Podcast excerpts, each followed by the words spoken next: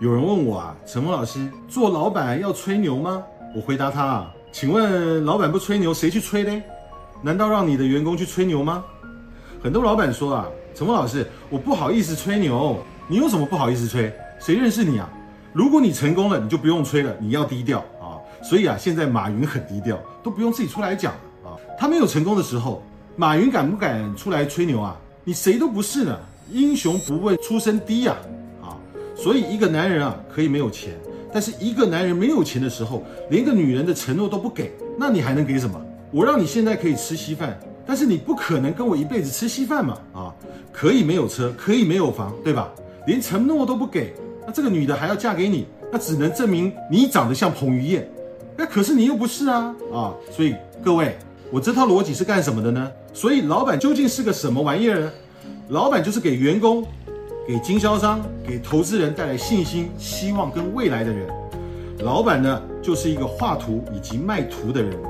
怎么吹牛啊？我现在教你一套商业计划书，Business Plan 啊，BP 的逻辑，从周期到赛道到团队到模式到数据，从政策的维度，从技术的维度，从市场的维度，对你利好的究竟是什么？你是不是一个有经验、有冲劲的团队？你曾经的经历？你的团队的结构，先重点把自己说好啊，然后再谈模式，然后再讲你的数据，有利润讲利润，没利润讲营业额，没有营业额就说呃用户数量，没有用户数量呢就说用户的增长，没有用户增长就说潜在客户很多，反正就是吹牛啊。现在的吹牛啊，跟原本的吹牛啊不大一样了啊。原来的吹牛啊，只要在台上只要大吼大叫，下面人就会相信。现在啊不行了。你必须要有逻辑，必须要有方法，而且要有数据。各位，所以老板是画图跟卖图的人。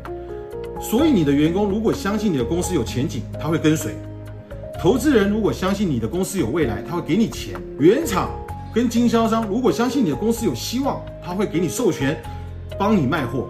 所以各位老板，老板是什么玩意儿？老板就是给投资人、给客户、给经销商带来希望、信心和未来的人。